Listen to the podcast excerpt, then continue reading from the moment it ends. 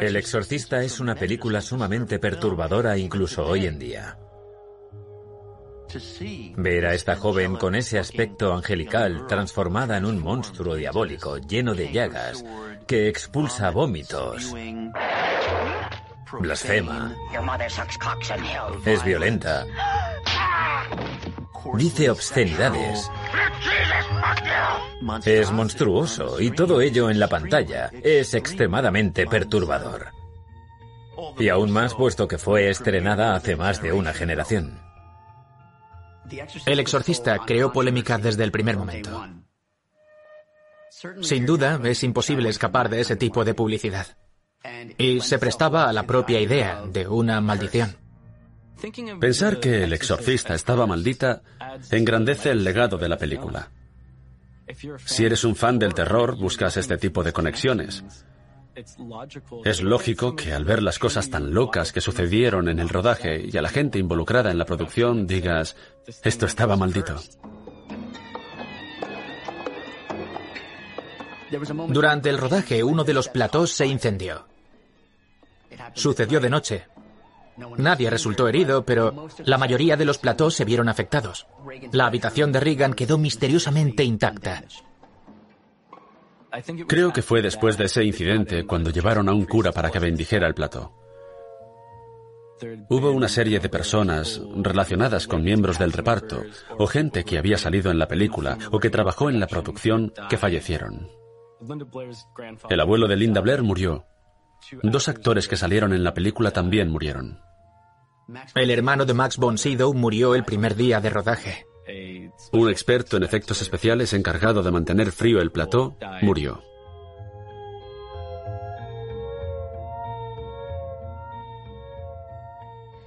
Salió mucha información acerca de que la película estaba maldita.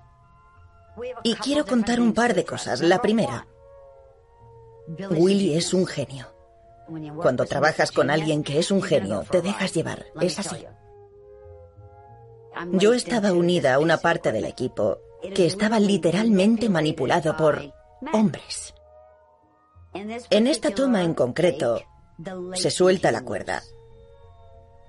Yo me golpeo en la espalda. Me pongo a gritar y a llorar. Ellos piensan que estoy actuando. Me fracturé la columna y no me llevaron al médico. Son las escenas que salen en la película. William Friedkin es famoso por ser un director agresivo. Dispararía una pistola detrás de una persona para conseguir que saltara, si fuera necesario. A ver, a veces las cosas que hacía eran... eran bastante duras. ¿Qué habría pasado si yo hubiera disparado la pistola? Si yo estuviera en la cama y fuera a disparar una pistola, tendría que decirme que no estaba autorizada, ¿verdad? No puedo saltar. El demonio no puede saltar. Eso pasa durante la primera vez que se ve a Regan parecer un demonio. Yo hice esa escena, estuve allí. Al principio me contrataron porque pensaban que Linda Blair era demasiado joven para hacer lo que terminó siendo la escena de la masturbación. Pero acabé haciendo la escena de la masturbación, la del vómito, la de la levitación y puse la cara de Pazuzu. Fue una película muy, muy larga. Era como decir, ¿a quién tienes que follarte para marcharte de esta película? En todas las películas, si hay escenas de acción o algo así, seguro que alguien resultará herido. En la escena en la que Regan abofetea a Chris en la habitación, Ellen Burstyn lleva colocado un arnés. La primera toma no fue suficientemente brutal para Friedkin, así que les dijo a los hombres que sujetaban la cuerda que le dieran un tironcito extra al arnés de Ellen Burstyn para que saliera volando por la habitación en condiciones. A consecuencia de eso se lesionó en esa escena. Y esa es la toma de la película. Es un acuerdo al que llegan actores, directores y productores para conseguir una actuación que entretenga a millones de personas en todo el mundo. ¿Y para qué? Para ti. Está claro que si publicitas esa película, vas a aprovecharte de esas historias. Es algo que ha estado pasando desde Hitchcock o antes. Así creó la histeria en torno a psicosis. No podías llegar tarde a la película. La gente se volvía loca. Así que Friedkin y la gente de producción que se encargaban de El Exorcista cuando salió ayudaron a que la gente cayera en esa histeria sobre la maldición que había detrás de esta película. Y las entradas se agotaron. Hace unos meses estaba escuchando un antiguo podcast en el que mencionaban que hubo un asesinato de verdad que tuvo lugar en El Exorcista. Siempre ha habido historias sobre la maldición del exorcista, pero esta, esta parecía que se había dejado de lado. Me quedé fascinado y me puse a escribir un reportaje para Esquire. En 1972, William Friedkin fue al Departamento de Radiología de la Universidad de Nueva York para verlos llevar a cabo una intervención que consistía en hacer fotografías de los vasos sanguíneos del cerebro de una persona. Era bastante espantoso y vio que, bueno, pensó que era perfecto para una película de terror. Durante mi investigación hablé con una serie de personas que estuvieron involucradas en la grabación de esa escena. Uno de ellos fue Barton Lane, el hombre que de hecho lleva a cabo la intervención en la película.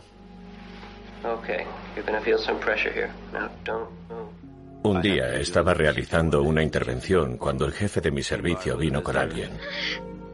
Al final de la intervención me presentaron al señor Friedkin y me dijeron, vamos a hacer una película dentro de unos meses. Y mi jefe me dijo, ¿quieres salir en ella? Yo dije, sí. Estas son algunas fotografías que se hicieron durante el rodaje de la escena de la angiografía. Este de aquí es el señor Friedkin, conmigo y el maquillador. Friedkin quería que todos los que estaban llevando a cabo la intervención ese día salieran en su película, incluido un joven técnico llamado Paul Bateson, que terminó apareciendo en la película. Paul era el jefe de los técnicos de neuroradiología. Trabajé con él a diario durante cuatro años. Yo lo definiría como alguien bastante callado y muy amable con los pacientes. El 14 de septiembre de 1977 encuentran el cuerpo de un reportero llamado Addison Berrill en su apartamento de West Village. Un reportero de Village Boys llamado Arthur Bell dijo que parecía que el asaltante y la víctima se conocían. Y Arthur Bell recibió una llamada de una persona anónima que le dijo, yo maté a Addison Berrill. Esta persona explicó que no era un psicópata, que era un alcohólico y que fue un crimen pasional, que Beryl y él habían consumido drogas y mantenido relaciones hasta altas horas de la madrugada, y cuando volvieron al apartamento de Beryl, le golpeó en la cabeza con una sartén y también le apuñaló en el pecho. También mencionó que si le pillaban, nunca podría volver a ejercer. La llamada de teléfono condujo a la policía hasta Paul Bateson. Cuando llegaron a su casa, le dijo a la policía, Sé por qué estáis aquí. Después se lo llevaron detenido y finalmente terminó confesando el crimen. Tiene sentido que la gente relacione estos terribles sucesos de la vida real con la maldición del exorcista. Que el terror sea real, que el diablo sea real. En 1972, el Papa Pablo VI emitió una proclama lamentando la pérdida de la fe en el mal como una entidad real como una entidad real metafísica y en el diablo como una entidad real. Y luego después de eso llega el exorcista, que trata de demostrar la existencia del diablo. El exorcista empieza de hecho en Mesopotamia, intentando demostrar que el diablo se remonta en el tiempo, y no solo eso, sino que además puede colarse en una familia y perturbar toda su vida. Decir que El Exorcista es una película maldita conecta con el catolicismo de la gente que la ve. Utiliza la imagen en la película de un hombre desenterrando una figura y liberando al demonio.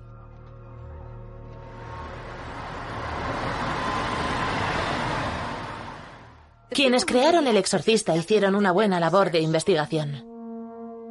El hecho de que la película comience con una excavación en la zona de Hatra, en el norte de Irak, es muy acertada porque Pazuzu viene de verdad del norte de Irak. Pazuzu resultó ser el icono de toda la película. Por la forma en que lo hicieron, les gusta decir que es subliminal, pero no lo es porque eso implicaría decir que no lo ves. Y sin duda ves ese flash. La gente decía, ¿lo has visto? ¿El qué? ¿Has visto esa cara? ¿Qué cara? La cara.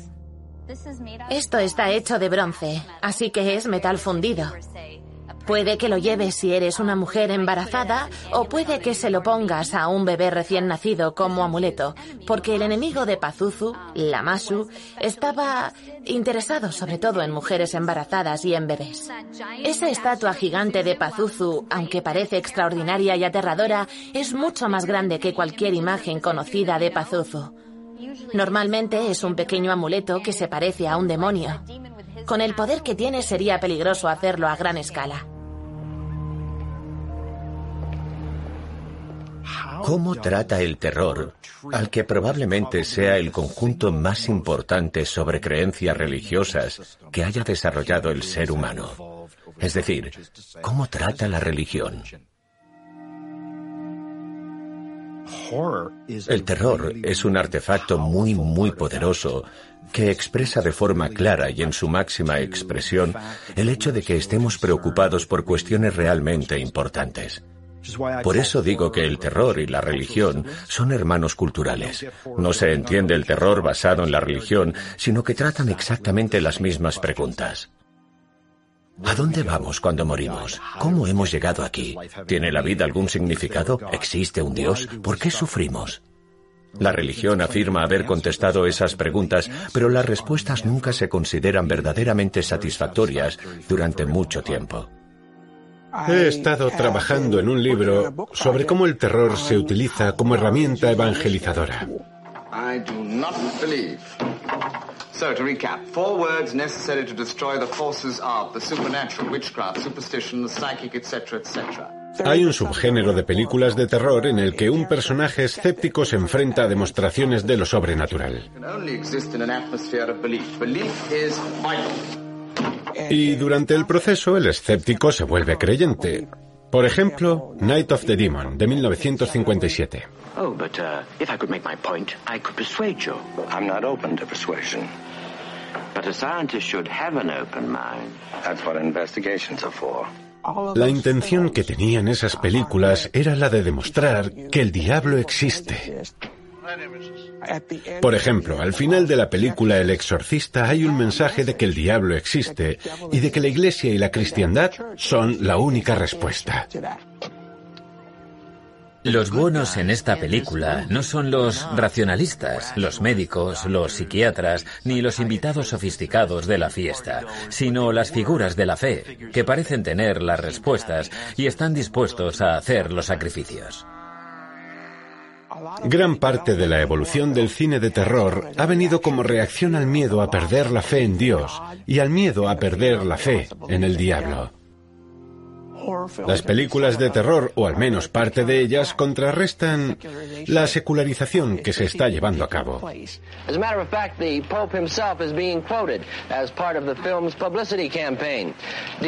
Demonology, he said, is an important part of Catholic doctrine that really ought to be studied again.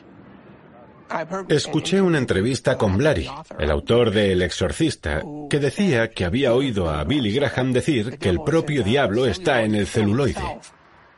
Contaban que si proyectabas la película invitarías a los demonios a tu sala de cine. Era una leyenda urbana que tenía lugar delante de ti con la película que estabas viendo. Hubo un tráiler que tuvieron que retirar porque potencialmente podía provocar convulsiones.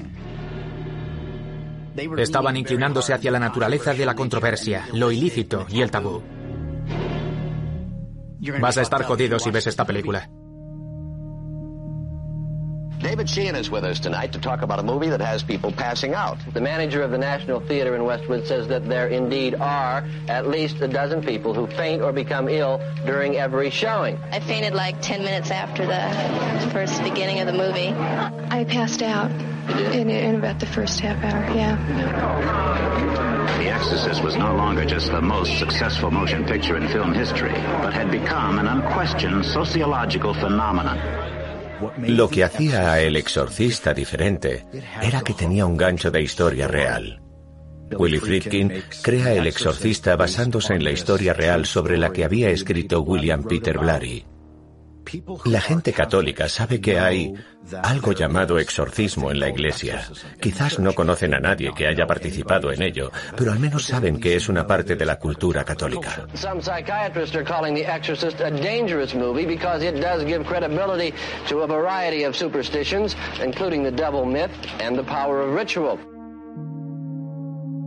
Ha habido un aumento significante de exorcismos recientemente, y eso es un hecho. Algunos pueden estar impulsados por la gran popularidad que tienen las películas de terror basadas en posesiones. Todas ellas son como una especie de ramitas que crecen del árbol del exorcista. Hay gente en nuestra sociedad que nunca ha oído hablar de un exorcismo, que nunca ha oído hablar de una posesión y mucho menos del exorcista. Cuando vi la película titulada El Exorcista, para mí, creo que lo que quisieron hacer fue llevar a la gran pantalla la realidad y el poder demostrar que un exorcismo puede hacerse con éxito si se hace correctamente. Un exorcismo puede parecer aterrador, pero no tiene por qué. No es peligroso siempre y cuando se haga de forma bíblica. Me llamo Vincent Bauhaus y soy exorcista. Hola, ¿cómo estás? Bien, ¿y tú? Bien, bienvenido de nuevo. Me alegro de verte otra vez. Yo también, ¿cómo estás? Estoy muy bien. La gente que vamos a conocer es gente que ha sido víctima de un ataque de brujería. Alguien en alguna parte me está vigilando. No sé quién, no sé dónde. Siempre están ahí atacándome. Así que no sé lo que es, pero siento que está dentro de mí. Ya. Como el espíritu de una pitón.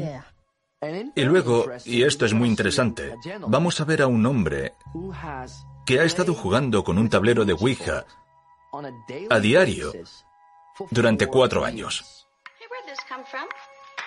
Empecé a probar la tabla de la Ouija más y más, incluso adorando e invocando al diablo. Oh, ¿me adorabas al diablo? Básicamente llegué a ese punto porque sentía que Dios me había abandonado. Y vamos a ver a una persona muy dolida por su infancia. Siéntate. Vale, déjame que pague el teléfono. Tú tienes tiempo, yo tengo una historia que parece sacada de Hollywood. Cuando mi padre se marchó, fue como si todo se descontrolase. Esta cosa quería ahogarme de alguna forma y matarme. Porque recuerdo ir conduciendo mi camioneta a plena luz del día y vi ese cinturón de seguridad intentando rodearme. Vamos a ver a esas personas librarse de la terrible maldición que recaía sobre ellos.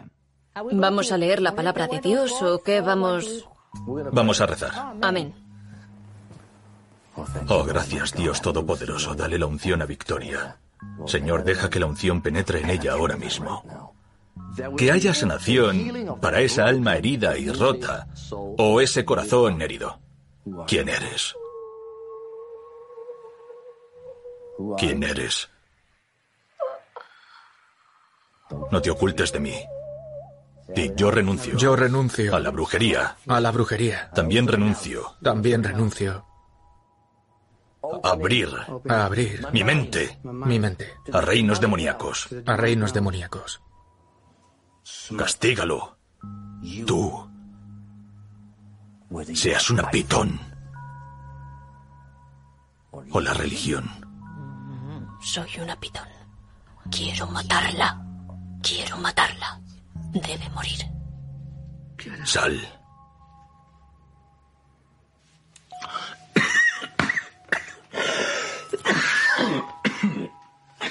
Suéltalo. Sal. Suéltala ahora. Dime alzo. Oh, no, señor. Dime alzo. Di. Me alzo. Me alzo. Me alzo. Maldición. Maldición. Dilo. Maldición. Nosotros Nosotros nos alzamos Nos alzamos contra contra la maldición. la maldición. En nombre de Jesucristo, sal de él. Creo que hay que tener en cuenta que la persona, que puede ser muy sincera, no esté actuando o algo así, o que esté emulando algo que tuvo su origen en una película de terror. Te das cuenta de que muchas palabras suenan muy parecidas a un programa de televisión por la noche, muy parecidas, como me llamo Legión o soy Lucifer. ¿Quién eres? Lucifer. Hay un principio denominado heurística de disponibilidad. Básicamente significa que cuanto más fácil podemos imaginar en nuestra mente un ejemplo de algo, más probable es que pensemos que esa cosa es real y la usemos para completar los huecos vacíos. Cuando un exorcista dice voy a hablar con el demonio, le das a esa persona un demonio de la única forma que conoces, ya sea de un programa de televisión nocturno o de algún recuerdo vago de una experiencia en el cine, vas a completar eso con la información que tienes. Suéltalo. El espíritu diabólico ya no va a poder esconderse en ese dolor o en ese trauma. ¡Sal! ¡Te lo ordeno! ¡Recibe la unción! ¡Y vete! ¡Fuego! ¡Fuego! ¡Fuego! ¡Sal! ¡Fuera! ¡Sal, serpiente!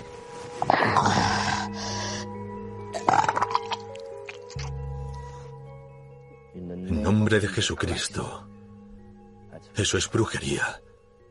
Saliendo del interior. ¿Cuándo es un problema una película de terror? Es muy peligroso y es una posibilidad real, muy real, que un niño desarrolle un problema espiritual con espíritus diabólicos y demonios si ve una película de terror. Linda, there are various rumours that you were affected psychologically by the film, um, which are no doubt untrue, but what is the situation? Did it disturb you in any way? No, it didn't at all. Cuando la película salió, los periodistas me preguntaron, ¿estás bien? ¿Tienes alguna enfermedad mental? Dudo que haya gente joven capaz de sobrevivir a eso. Fue difícil. La gente huía. La gente me tenía miedo. Uno de los problemas de estas ideas de las maldiciones es que solemos proyectar todo eso hacia una persona cuando se termina de grabar una película. Mira, por ejemplo, a Linda Blair. El estudio tuvo que ponerle guardaespaldas. Porque la gente pensaba que de verdad era diabólica. Si piensas en cuando eras un joven adolescente, ¿te imaginas que te miraran como si fueras el diablo?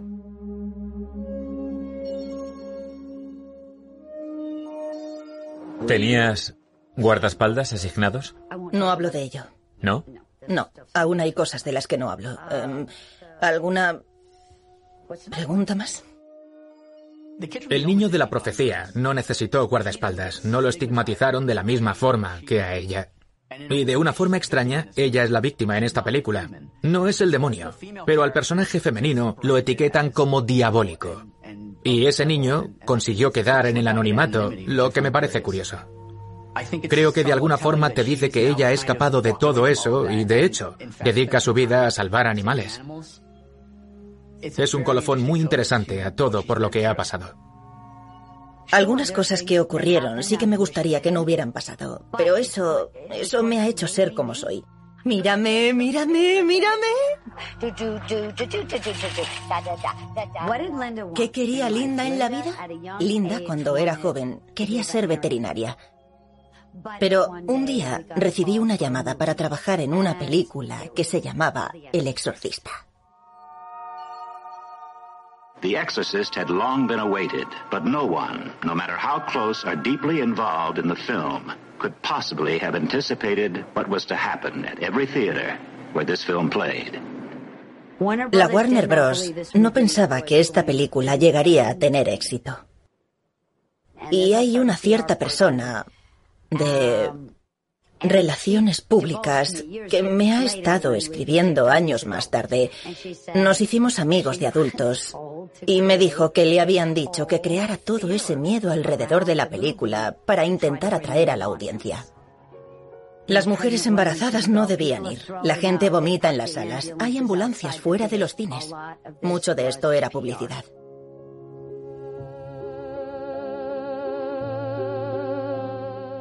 ¿De verdad esto es real? Como exorcista, solo puedo decir que un exorcismo demuestra que existe el diablo. Si existe el diablo, debe existir el demonio. Y si hay un diablo, sin duda hay un Dios.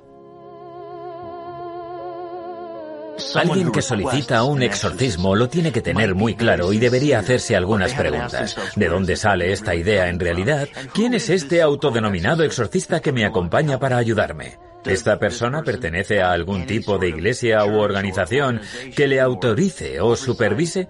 ¿O solo es una especie de charlatán religioso que quiere ganar dinero con todo esto? Antes de verme involucrado en los exorcismos, yo tenía una empresa de muebles. Vivo cerca de aquí, así que estaría bien que viniese regularmente. Vale. Y creo que vamos a hacer un poco más eso de, de lo del FaceTime. Vale. La gente seguramente no va a escuchar esto. Creo que llevamos con nosotros nuestros propios infiernos y nuestro propio cielo. De lo contrario, tienes que creer que ahí fuera hay muchas fuerzas demoníacas. ¿Entonces todo bien? Sí. Eres un gran hombre. Increíble. Soy una persona sencilla y solo quiero ser capaz de vivir mi vida aquí.